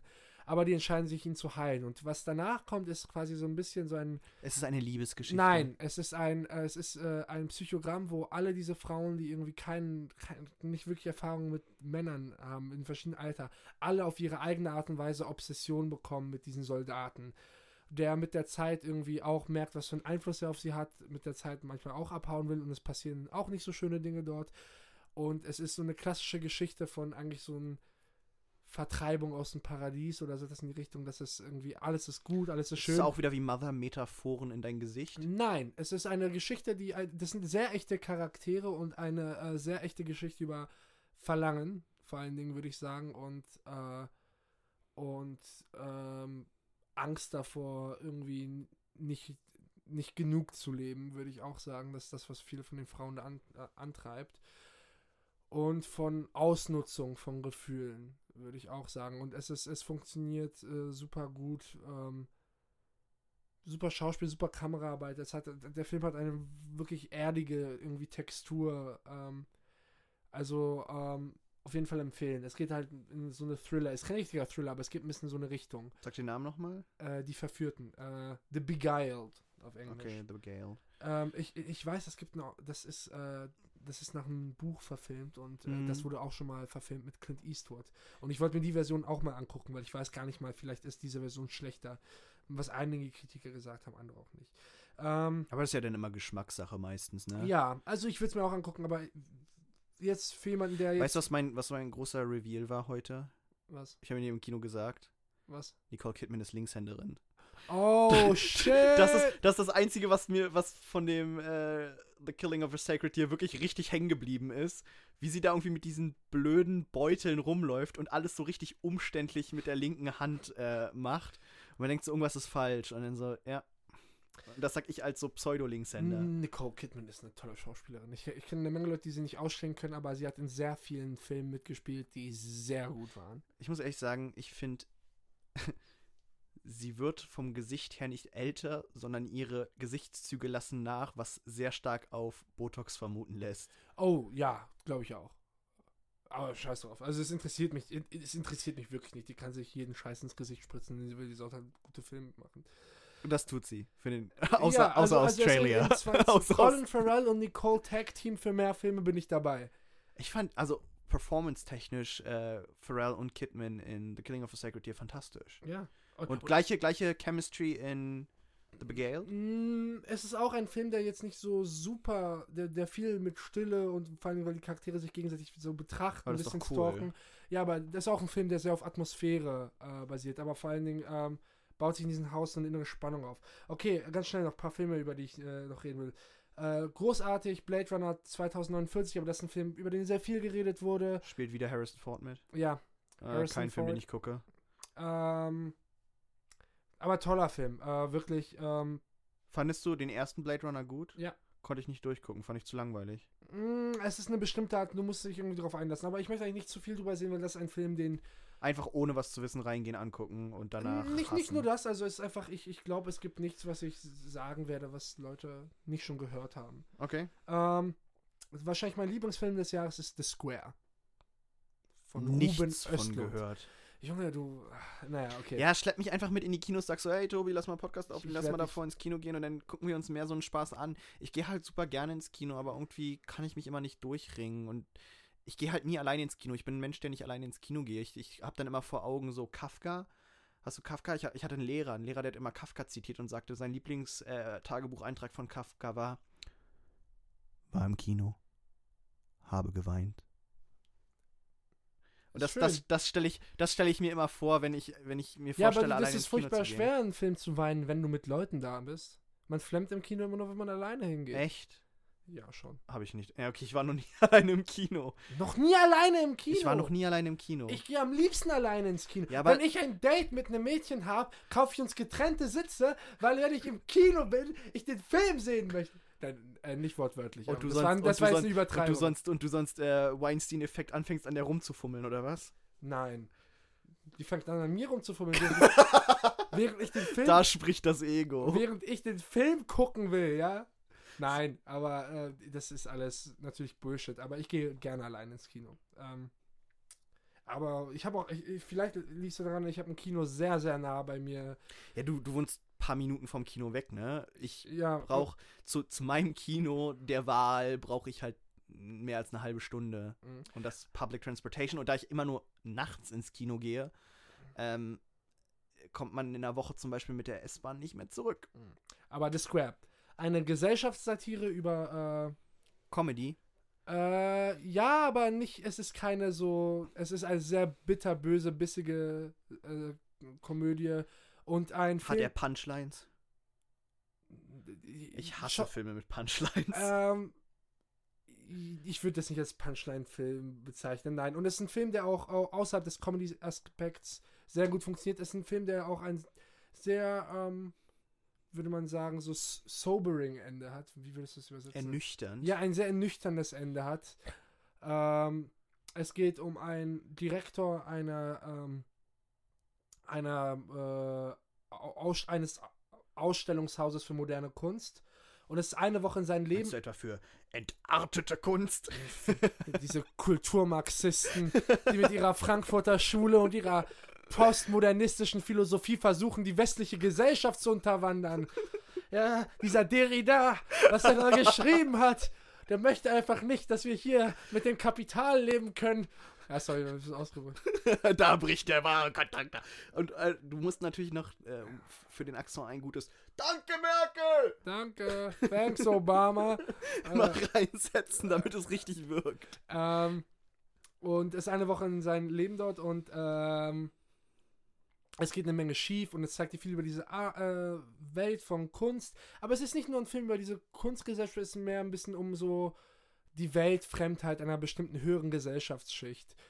Äh, und der Film ist, also das ist so sehr ein bisschen schmerzhafte Comedy, weil es oft unangenehm ist und es sind oft auch Sachen, manchmal erkennt man sich wieder, manchmal nicht.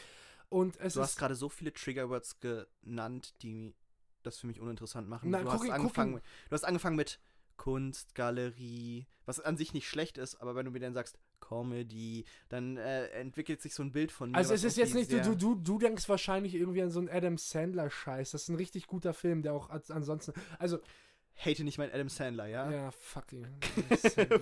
wie, wie, der macht richtig viele Filme, ist dir das mal aufgefallen? ja, interessiert niemanden. ich Äh, sehe schon, da, da habe ich das, den nächsten wunden Punkt entdeckt, ja, ja. das ist eigentlich kein Wunderpunkt. Ich, äh, das ist, äh, das ist nicht, nicht ehrlich genug, um sich drüber aufzuregen. Das ist ein Con-Man. Das ist, Ein Conman. das, das ist Hat einfach- jemand gerade Trump gesagt? Ja, der, der, der, der, möchte nur Geld verdienen. Ähm, nein, aber The Square ist auch ein Film über soziale Unterschiede, ähm, wie wir mit denen leben und wie es unser Verhalten beeinflusst, ist dabei wirklich böse. Und ich finde, in einer Zeit, wo äh, wir politisch viel mit so etwas, mit so einer, mit so einem Erbe von dem, was es heißt, im Westen zu leben oder so, damit zu leben, ähm, wo Armut und, und Flucht wieder ein Thema sind und in denen es auch ähm, besonders so Liberalen und Linken Gegenden vorgeworfen wird, irgendwie ein bisschen weltfremd zu sein. Ist das ein Film, der für das Jahr 2000 wahrscheinlich mein Lieblingsfilm des Jahres, weil er irgendwie sehr bezeichnend ist für das, Für das Pol- Jahr 2000? 2017. Okay. Ähm, auch äh, ein Film, der sehr viel über politische Korrektheit äh, handelt. Und ich möchte das auch nicht wie so ein Kampfbegriff hier sagen, aber es ist ein Film, der interessante Kommentare dazu hat, nicht einseitig ist, immer komplex bleibt. Und, Keine Propaganda, ja. Nein, und ein Film, der. Keine linksliberale, versiffte Propaganda. Nein, und ein Film, der, äh, der eigentlich ja rückblickend sehr, sehr, sehr ähm, auf viele Dinge eingeht und eigentlich so sie perfekt einkapsulieren kann, die, ähm, die relevant für uns gerade sind. Und dabei immer unterhaltsam und böse bleibt. Irgendwie machst du mir den immer noch nicht schmackhaft. Ja, das ist halt dein Problem, weil du keinen Geschmack hast. ich will halt nur, sag es, dass ich, na, dein Lieblings, Was? dass ich nur ein Normie bin. Ja, komm, das ist ja, du, ich, du, du, ich weiß, melke ich das guck- jetzt nicht. ich guck, ich guck halt wirklich im Moment nur Blockbuster-Kino, was, was irgendwo nervig ist, weil man findet halt nichts Interessantes mehr, aber sonst habe ich irgendwie einfach die Zeit und die Kraft nicht, um, um, um wirklich aktiv nach Filmen zu suchen. Also wie gesagt, gerne, ne? Schreibt mir und sagt, hey, Tobi, lass mal ins Kino gehen, ich habe irgendwas richtig Interessantes, was dir vielleicht nicht gefällt, aber vielleicht ist es interessant und lass mal dann, lass mal über Filme reden. Okay, dann habe ich eigentlich nur noch äh, zwei Filme, die ich gerne zusammen besprechen möchte, weil die, Okay. ähm, gut, ist einmal Song to Song von Terence Malick äh, und A Ghost Story von ich habe keine Ahnung, wie der Typ heißt. Okay. Äh, ähm, Worum geht's? Ich habe von beiden gar nichts gehört. Also Ghost Story hast du mir irgendwann mal erzählt, so halbwegs, aber okay, Terence Malick, äh, bekannter amerikanischer Schriftsteller, also jetzt Song to Song. Ähm, aber einer von den Filmen ist gut und der andere ist scheiße. okay. Und äh, Terence Malick äh, hat seine Karriere neu wiederbelebt mit dem Film Tree of Life, Jahr 2011, und hat eine besondere Ästhetik. Und zwar wird er, hat so eine sehr mobile Kamera, sehr expressionistische Bilder und ist alles mit so einem Stream of Consciousness und viel mit Voice-Over und es hat alles so ein, es ist sehr schwer zu sagen, worum es geht, weil es ein Filme sind, die sehr stark auf ihrer Ästhetik beruhen. Und es sind so wie solche Bilderströme. Also was, darauf stehe ich voll, ne? Das ist richtig cool. Aber, aber ja, aber das ist in den und, und die haben alle so ein bisschen so einen metaphysischen äh, Anspruch ein bisschen und es ist, äh, was aber nervt, ist bei Terrence Malick, die sind so trotzdem banal irgendwie und es ist, ähm, manchmal hat man das Gefühl, er vertraut den Bildern nicht, weil seine Filme immer einen nervigen Voice-Over haben. Und es ist immer so, Kamera segelt durch die Welt im Hintergrund irgendwie. Ah, to Wer- be in the world, in time and Weißt du, was ich mir dann immer wünsche? Und das ist alles noch so pseudo-katholisch und irgendwie, das ist, das ist äh, leere Spiritualitätsgrütze. Ich wünsche mir, ich wünsche ne? mir ja da immer, bei, wenn ich sowas sehe, so ein Voice-Over von Werner Herzog. Ja. It was death. I don't think there is a. Scheiße. I don't think there is any harmony in nature. Except for harmony of overwhelming collective murder. And I don't as much believe that birds sing. I think they are screeching in pain. Shoutout to my man Werner Herzog. Shoutout to Klaus Kinski. Das ist ja lachhaft. Drecksack. Kann mir doch gar nicht so ein Fraß vorwerfen. Ja, soll ich, soll ich dir mal aufs Maul hauen? Soll ich dir aufs Maul hauen? Arschloch. Okay. Klaus, Klaus Kinski, ein großer Toller Mann. Held. Ja. Toller, Toller Mann. voll auf deiner Wellenlänge. Ja, total. Klausi. We Go way back. Ähm, nein, aber Terrence Malick und diese Filme sind irgendwie. Ich möchte, es ist, ich könnte darüber reden, was in den Filmen passiert, aber es ist ähm, nicht so wichtig, weil es mehr um die Ästhetik davon geht, wie es erzählt und es funktioniert diesen Bilderstream, aber die sind. Es funktioniert einfach nicht, weil die Filme sind formlos, es gibt wenig Handlung in denen und die Bilder. Die Bilder sind schön, aber auf eine Platte, Platte, weißt du, wenn jedes Bild einfach nur versucht schön zu sein, dann wirkt das wie eine Weißt du, weißt du, was, weißt, du, was ich gerade merke? Du hast gerade die ganze Zeit versucht, mir den einen Film schmackhaft zu machen. Und ich habe keinen Bock, den zu gucken. Die Filme, von denen du gerade sprichst, so Tree of Life, will ich jetzt unbedingt sehen. Aber die- Einfach nur, weil er dir nicht gefällt. Aber es ist sehr, keine Ahnung, ich, die funktionieren nicht. Ähm, Wie so ein richtiges Arschloch, einfach nur die konträre Ja. Meinung außerdem einnehmen. das Problem ist irgendwie, äh, diese Filme folgen Charakteren eine längere Zeit lang und wie sie auch zufällig andere Leute wiederkennen. Was nicht funktioniert ist, weil er einen All-Star-Cast hat. Jetzt Ryan Gosling, Rooney Mara, Kate Blanchett, Michael Fassbender. Ähm, und ähm, es, ist, es soll immer ein bisschen so haben, diese Menschen treffen sich zufällig, das Leben trägt sie hin. Aber es ist schwer zu glauben, dass zufällig irgendjemand Kate Blanchett, also du siehst irgendwo im Hintergrund Kate Blanchett durchs Bild laufen und bist so, oh, ich frage mich, ob sie noch vorkommen wird später. weißt du, es ist so, oh, Kate Blanchett, sie wird sicher nicht wichtig im Verlauf der welcher, Handlung welcher. Regisseur war denn das, der so immer kompletten Cast verwendet hat, den man nicht kennt?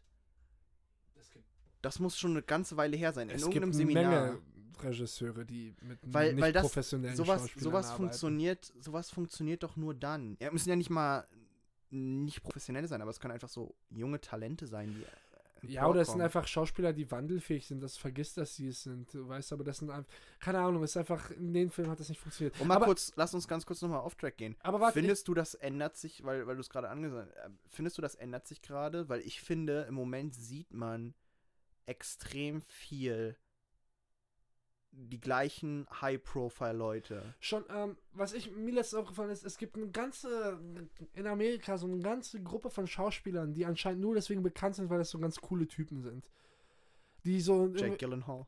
Nein, der ist ein großartiger Schauspieler. Ja, Und ein cooler Typ. das sage das sag ich nicht, dass es, dass es so, äh, das ist aber zum Beispiel von. Nein, von ich meine so, so in, Chris Pratt, in Ja, ich gucke kaum Filme mit dem. äh, Jennifer Lawrence. Jennifer, Jennifer Lawrence auf jeden Fall gehört Anna dazu. Kendrick, so weißt du, solche Leute. Was hast du als letztes gesehen mit Anna Kendrick? Keine Ahnung, aber. Das ist, glaube ich, ewig her, dass ich die gesehen habe. Nee, was mir so Nein, aber einfällt. ich meine, das sind alles, ich, das sind alles Schauspieler, die eigentlich weniger für Filme da sind, als für ganz lustige Talkshow-Gäste sind. Und die fangen alle mit, haben alle irgendwie angefangen, irgendwie bei so etwas wie Arrested Development oder ja, so die, die weiter. werden dann immer so durchgezogen durch diese ganzen Late-Night-Shows, ne? Genau, und das sind irgendwie, das gibt, und die können alle nicht wirklich gut schauspielen. Aber die sind alle, die haben, sind alle relativ charismatisch. Das Problem, was ich habe, ist, dass genau das aber das Problem ist. Wenn du nämlich Schauspieler hast, die nicht wandlungsfähig sind, sondern die so quasi, weißt du, wenn ich einen Ryan Gosling sehe, dann weiß ich immer so, bam, Ryan Gosling. Ja, Ja, aber wo, Ryan wo, er Gosling, funktio äh, wo er funktioniert, ist Deadpool, weil er eine Maske aufhat. Aber ich finde, er hat ein sehr markantes Gesicht, genau wie Jennifer Lawrence. Die erkennst du und Äh. siehst so, oh, Jennifer Lawrence. du redest nicht über Ryan Gosling, sondern Ryan Reynolds. Okay, gleicher Mensch. Richtig peinlich. Bam. Ich wurde Uh. zerstört. I drop bombs. äh, Straight Fire! okay.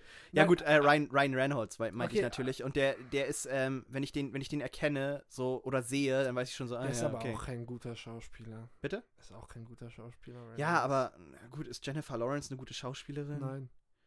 Würde ich auch nicht Also, unbedingt doch, sagen. sie hat ein paar Performances von sich, die sehr gut sind, aber ich finde generell ist sie eher überbewertet. Aber sie wird, ich glaube, viel ist auch, warum werden manche Leute gecastet? Und das ist so zum Beispiel ein Beispiel. Ja, es, das ist, viele Leute werden halt gecastet. Es gibt Filme, die werden allein mit Namen gemacht. Also ein Film, der wird finanziert, weil du einen Schauspieler bekommst. Weil es gibt bestimmte Schauspieler, die einfach durch ihre Präsenz einen Film aufwerten, also im finanziellen Status. Und ähm, deswegen gibt es äh, mit diesem Starkult eine bestimmte Art von Filmmarkt, wo es nicht vielleicht unbedingt weniger um den Film geht, aber wo viel davon, ob ein Film erfolgreich sein wird, ob er finanziert wird und wie er gedreht wird, davon abhängt, was für Schauspieler du nimmst. Und du nimmst dann auch nicht Schauspieler, die unbedingt zugeschnitten sind auf die Rolle oder großartig sind und das immer machen können, sondern die, die gerade Leute einfach cool finden. ich Ergo vermiss, Jennifer Lawrence, weil ich vermisse Jim Carrey. ich nicht. Nicht, nicht in seinen. Hast du mal die. Äh, oh Gott, wie hieß denn die? Das ist eine Netflix-Dokumentarserie. Nein, ich habe nicht äh, Me and Andy oder wie das Ja. ist. Jim and Andy. Jim and Andy, die war fantastisch. Ja, der hat ähm, einmal Andy Kaufman, das ist etwas ganz. Ich muss ehrlich sagen, ich, ich, ich, Wieso redest du nicht darüber? darüber kam die erst raus. Reden wir kurz äh, über Jim and Andy. Jim and Andy Ist ist. das? Ich dachte, das wäre neu. Ist das? Ja, kann sein. Es ist halt die Dokumentation über Jim Carrey, der ja schon fast Andy Kaufman kanalisiert in sich. Äh, und Andy Kaufman, amerikanischer Comedian. ja, Hat er Selbstmord begangen? nee, ich glaube, der ist gestorben an, Ah. an Krebs, an Lungenkrebs. Hat er nicht Lungenkrebs gehabt? Irgend so etwas, ja. Der ist jedenfalls äh, früh gestorben. Ja, und, und der hatte halt sehr komische Mannerisms. Also der hat sich einfach unglaublich daneben benommen. Sehr, Aber- sehr trockener Humor. Ja. Und, und Jim Carrey hatte ich so das Gefühl, also die Dokumentation, wer, wer einen Netflix-Account hat, auf jeden Fall angucken.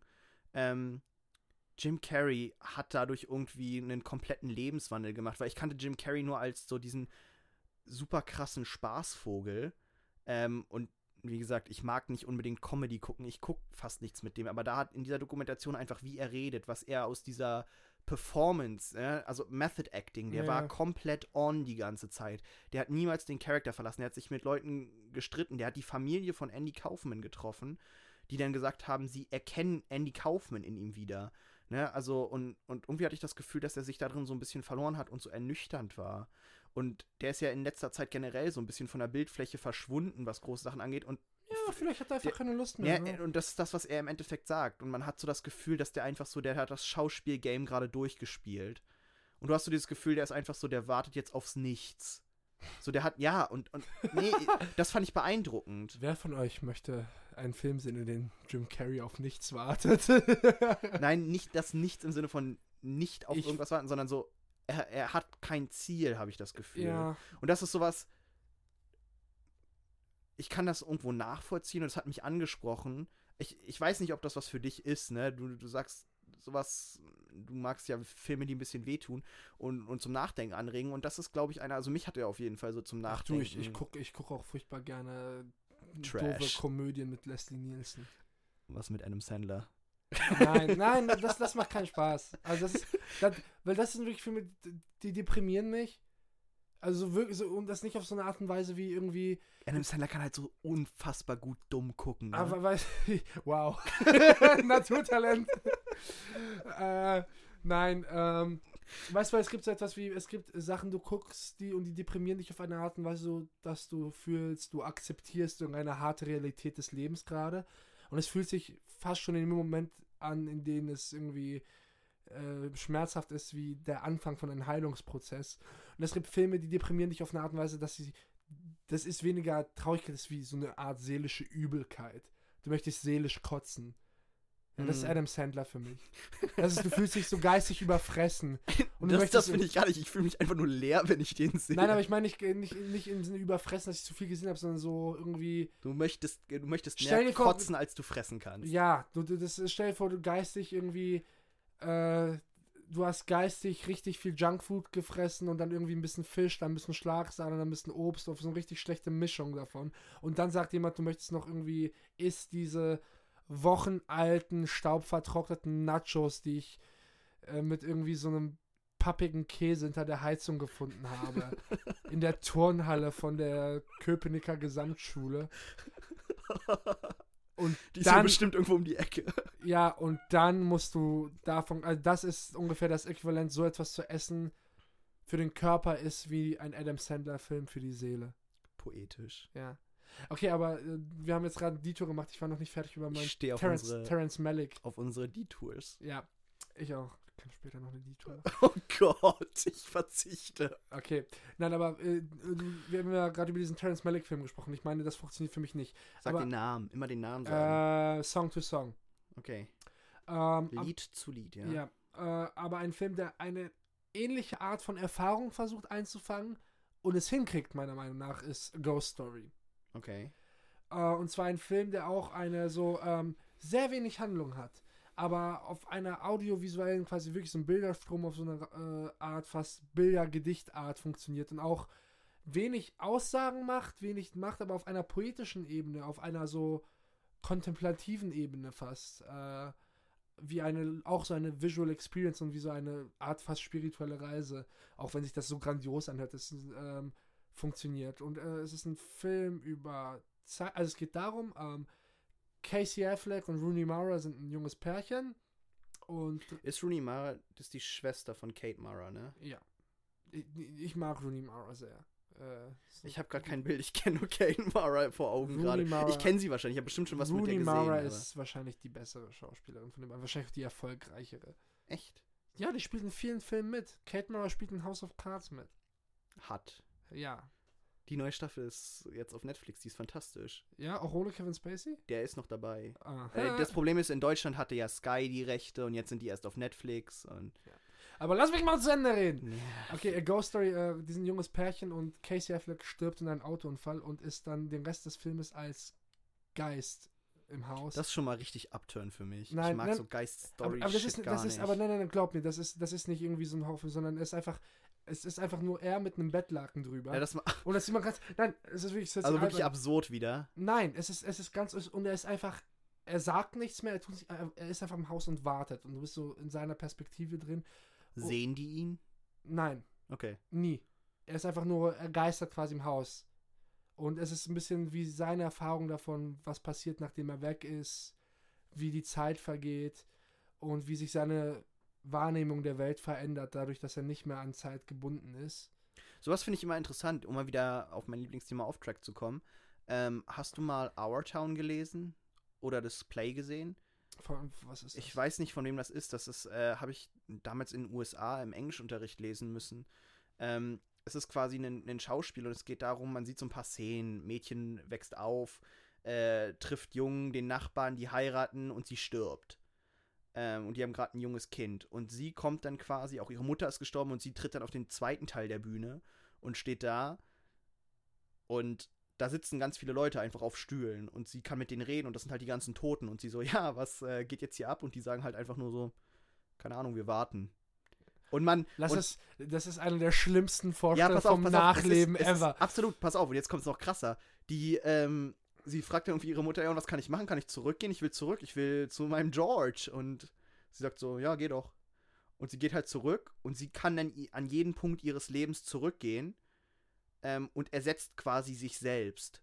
Ja, also als was wir davor als kleines Mädchen gesehen haben, steht sie dann als erwachsene Frau da und sie redet mit ihrer Mutter, ähm, aber sie wiederholt quasi in ihrem Dialog, den sie führt, oder in, in, in dem äh, Redeanteil, den sie hat, reagiert die Mutter nur auf die Worte, die sie damals als Mädchen gesagt hat. Und was, wenn sie sich nicht mehr dran erinnern? Bitte? Nein, sie redet einfach. Also sie redet sowas von wegen so, ah, ich bin gestorben und George und, und so weiter.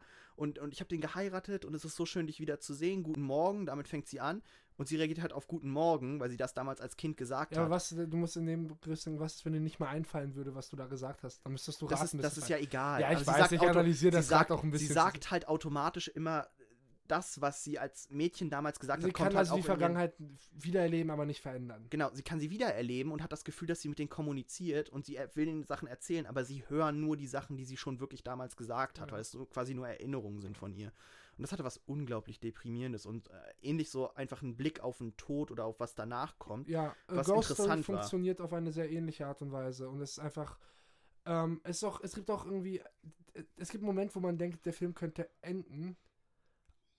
Und dann geht er weiter. Und der Film geht länger, als man denkt. Und es ist so. Ähm, es ist halt darüber, wie die Zeit uns überdauert. Okay. Wie, wie, wie Zeit uns weit überdauert. Und ist ein Film übers Verweilen auch. Und auf diese Art und Weise. Und ähm, ich bin ehrlich, die ersten 20 Minuten ist es sehr schwer reinzukommen. Sehr schwer. Es gibt eine, es gibt eine Szene, wo die trauernde Rooney Mara einfach nach Hause kommt, niemand ist im Haus und sie setzt sich hin und sie isst einen Kuchen. Und du siehst es in ganz Voller Länge. Ja. Aber das ist Art. Naja, nicht unbedingt, aber in, in dem Film ist es halt irgendwie. Nee, aber sowas, ich weiß nicht, sowas vor allem, wenn es gut, also gut gedreht An, ist. anderer, ja, andererseits muss ich auch sagen, es ist wundervoll gedreht. Es ist wirklich absolut wundervoll gedreht. Andererseits muss Dann ich sagen, Respekt, dass sie diesen ganzen fucking. Du weißt nicht, wie viele Takes Ja, das war. Die, oh. ist, die ist den ganz, ne? Und das ist, aber das ist, ähm, Ich hoffe nur ein Take. Oscar, Oscar, noch wieder dieses fucking Cake Eating. Kuchen essen. Ja. Kuchen essen. Der Oscar fürs Kuchenessen geht an Oh. Rooney Mara. Ja, aber die frisst diesen ganzen, aber das ist irgendwie ein 7 Minuten Shot, wo die nur da sitzt und diesen Kuchen isst.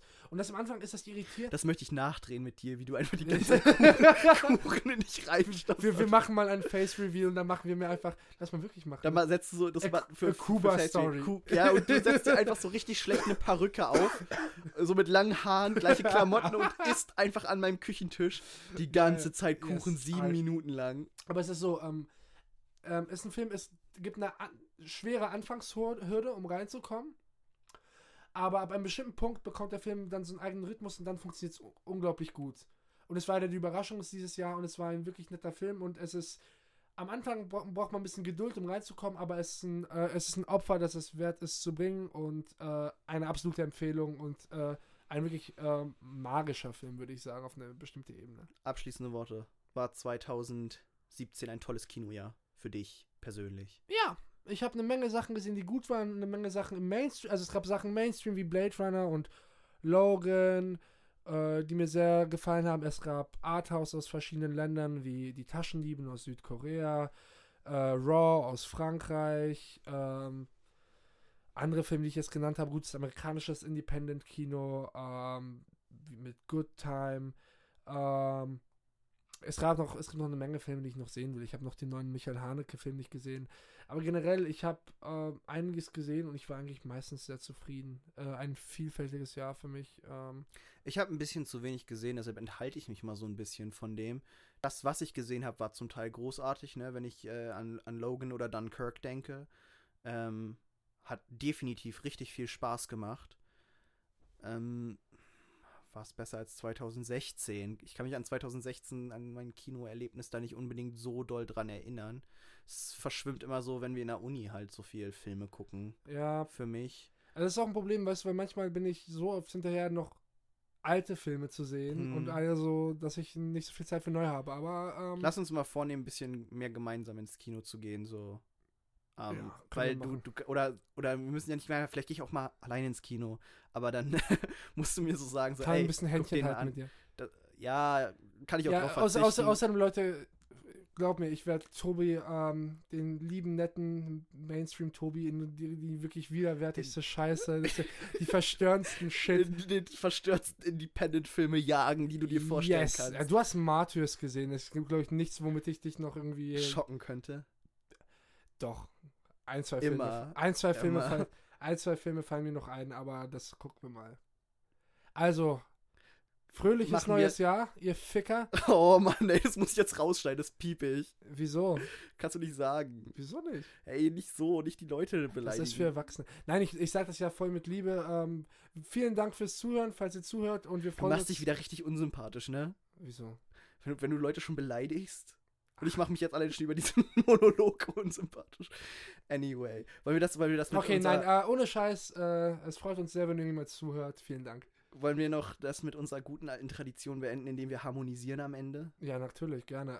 Äh, und äh, nochmal ein fröhliches neues Jahr und wir hoffen, äh, ihr hört nun auch 2018 noch ein bisschen was von uns. Ne? Wenn es erst richtig losgeht. Okay. Oh.